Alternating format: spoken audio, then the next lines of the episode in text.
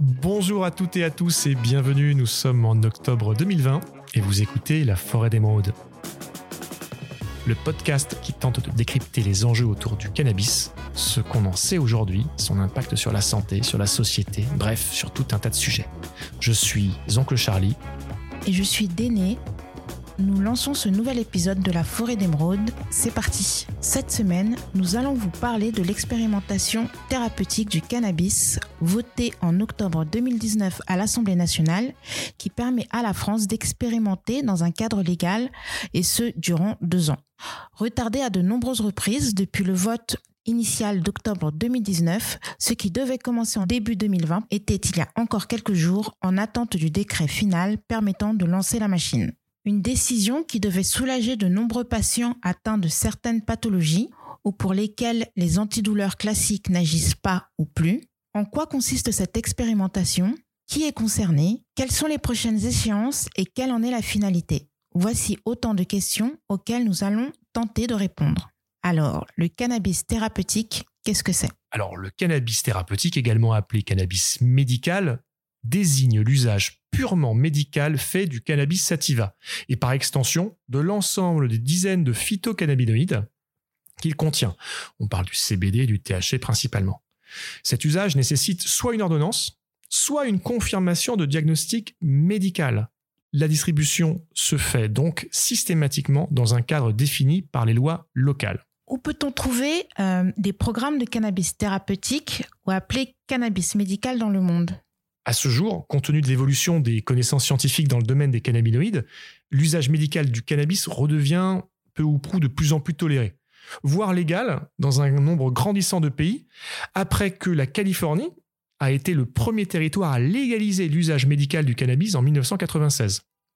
À l'été 2020, donc il y a quelques mois, on comptait à peu près une cinquantaine de pays sur tous les continents qui avaient mis en place un programme de cannabis thérapeutique.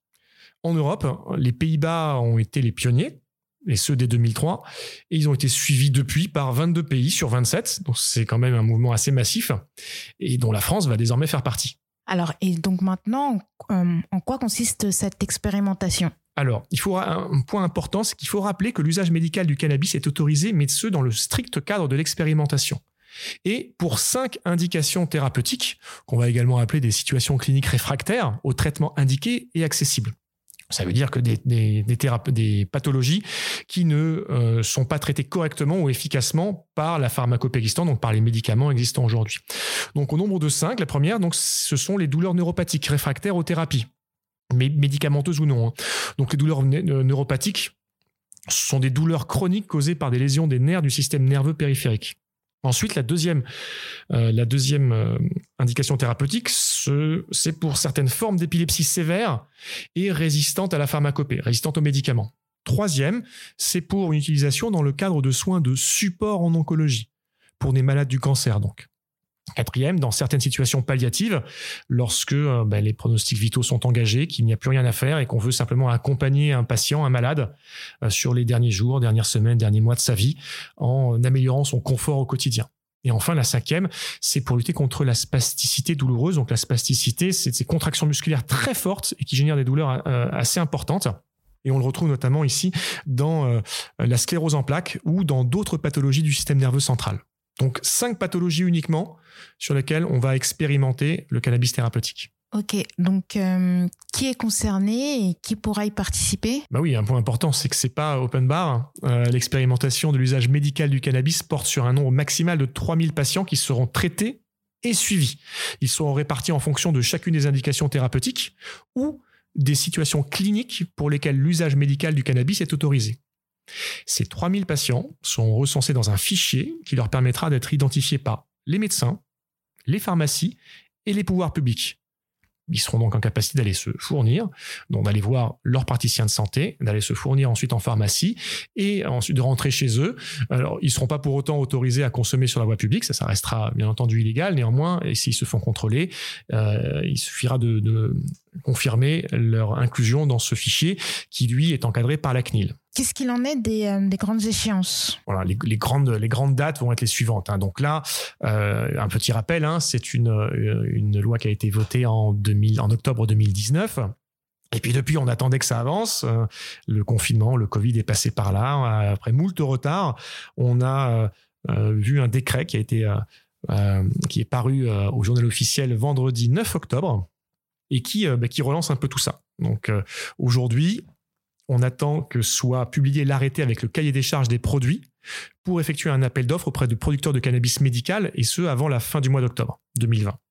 Ces producteurs ne pourront être qu'étrangers a priori car la production de cannabis avec un taux de THC supérieur à 0,2% reste illégale en France. La publication des modalités d'expérimentation sera suivie ensuite d'une phase de mise en place de six mois, sachant que celle-ci soit commencera par la première prescription à partir de mars 2021 ou au plus tard à partir du 31 mars 2021. Donc courra ce premier délai de six mois à partir de là. Et ça va s'étaler sur deux ans avec la répartition suivante. Donc, première phase de mise en place de six mois entre mars 2021 et, septembre 2021, recrutement des patients, euh, fin de la formation des praticiens, etc. Une fois le dispositif prêt, une autre phase de six mois servira à l'inclusion des patients dans le programme. Puis, une autre phase de six mois encore sera consacrée au suivi de ces patients-là. Donc, on est à trois fois six mois. Et ensuite, les six derniers mois, sur cette période de 24 mois, donc de deux ans, il y aura une analyse de toutes les données générées durant, durant les, phases précédentes et qui amènera euh, l'autorité nationale de sécurité des médicaments, la NSM, à prendre une position officielle sur le sujet de la légalisation. Donc si je reprends, on a un décret qui vient d'être sorti, euh, qui vient d'être euh, paru au journal officiel en octobre 2020. On lance un appel d'offres qui devrait être terminé d'ici d'ici la fin de l'année. Puis à partir de mars, de fin mars au plus tard 2021, on va compter deux ans avec ces quatre étapes que je viens de, de détailler pour aboutir à un compte rendu donc en mars 2023. Et quelle est la finalité de cette expérimentation?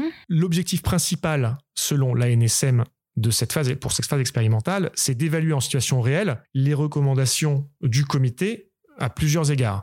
Un comité qui s'était réuni en 2018 et qui avait déjà fait une première recommandation de mise en place de cette expérience thérapeutique. Donc, sur euh, plusieurs points, donc déjà, vérifier en situation réelle les euh, recommandations en matière de prescription et de délivrance, de transport, mais ainsi que de l'adhésion des professionnels de santé et des patients à ces conditions. Et ça, c'est important de rappeler que les professionnels de santé ne sont recrutés que sur la base du volontariat, devront se former via e-learning euh, d'ici à la fin 2020 ou tout début de 2021, afin d'être en capacité de euh, prescrire, mais avant ça, euh, d'analyser, de, reconnaître les pathologies qui seront à même d'être éligibles, en tout cas, à l'expérimentation du cannabis thérapeutique. Un objectif secondaire et de recueillir des premières données françaises d'efficacité et de sécurité. Il est important de préciser que le cannabis ne sera prescrit qu'en ultime recours lorsqu'il est constaté que les médicaments classiques ne fonctionnent pas.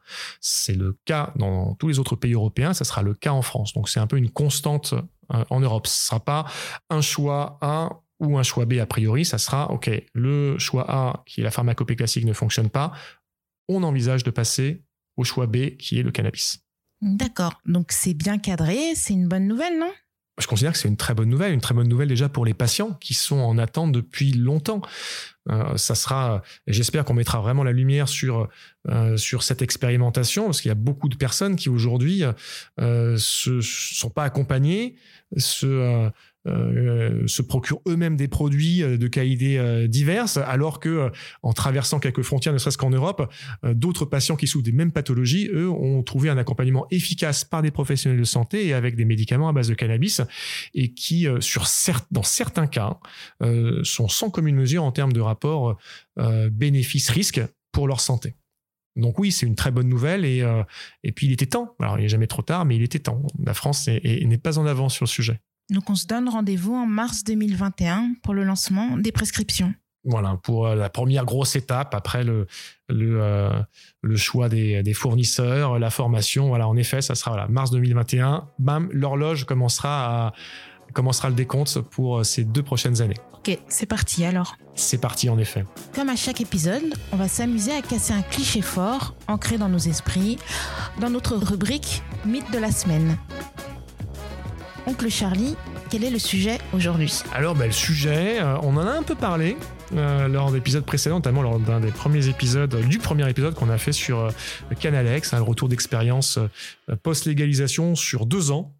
Euh, au Colorado, dans l'État de Washington et en Uruguay, euh, c'était euh, d'imaginer, enfin beaucoup imaginent en tout cas que après la légalisation, on va avoir une augmentation de la consommation.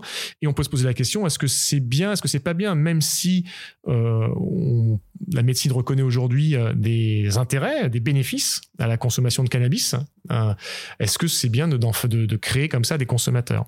Et on a eu une petite discussion avec Adrien durant le podcast sur mais est-ce que c'est bien d'avoir une consommation qui augmente finalement Est-ce qu'il vaut mieux pas la garder euh, euh, flat? Et euh, pour avoir repris ce dialogue-là, pour avoir échangé avec quelques auditeurs, alors qu'on soit bien clair, un rappel de l'étude Canalex, hein, c'est que non, il n'y a pas eu d'explosion ou d'augmentation substantielle de la consommation. Et j'entends par substantielle, il n'y a pas eu d'augmentation plus forte que l'augmentation qui a été constatée assez linéaire des dernières années avant la légalisation. Donc à la question est-ce que la légalisation augmente euh, la consommation dans la population ou sur certaines classes d'âge, la réponse est non. Et ensuite, est-ce qu'il est, euh, dangereux de voir augmenter la consommation euh, de cannabis? Ah ben Alors là, la vraie question, c'est de quelle consommation est-ce qu'on parle? Est-ce qu'on parle de la consommation au total qui englobe la consommation légale et la consommation illégale? Ou est-ce qu'on parle que de la consommation légale? Dans l'absolu, voir une consommation légale qui augmente, on peut se dire oui non non c'est pas forcément ça euh, ça reste un produit qu'il faut bien encadrer avec euh, quand même pas mal d'effets enfin qui peut avoir des effets secondaires lorsque c'est mal consommé euh, et c'est pas à mettre entre toutes les mains notamment les jeunes s'abstenir euh, en tout cas retarder le plus longtemps possible les, premières expériences avec le cannabis mais finalement, elle se fait jamais toute seule. Et aujourd'hui, il n'y a aucun pays qui s'est débarrassé complètement de la consommation illégale, donc du marché noir. Donc, lorsqu'on voit la consommation légale augmenter, mais que la consommation totale, légale et illégale, ben, n'augmente que très légèrement. Ce que ça veut dire tout simplement, c'est que, ben, dans la consommation totale, si on la consommation c'est 100, et ben, la consommation légale passe de 20, ce qui veut dire que la consommation illégale est à 80, et lorsqu'elle passe à 40, ben, la consommation illégale est à 60. Donc j'ai envie de vous dire, oui, c'est une bonne nouvelle de voir la consommation légale qui augmente, qui prend un poids plus important que la consommation illégale, parce que ça veut dire, un, que le marché noir recule, avec tout ce que ça implique, et que deux, ben, c'est un accompagnement qui est beaucoup plus simple avec des produits qui sont de meilleure qualité et, euh, un encadrement qui est euh, bah, tout simplement plus efficace. Ok, merci, c'est très clair. Merci beaucoup à tous d'avoir partagé avec nous ce moment. Pour retrouver les références de cet épisode, rendez-vous dans les notes de l'émission. Si vous avez des questions, des recommandations ou si vous souhaitez nous contacter, cliquez simplement sur le lien dans les notes. C'est anonyme, simple et rapide. N'hésitez pas à partager cet épisode autour de vous et si vous écoutez sur Apple Podcast, laissez-nous 5 toutes petites étoiles. À très vite. Ciao. La consommation de cannabis est illégale et dangereuse pour la santé. Information prévention sur drogue-info-service.fr.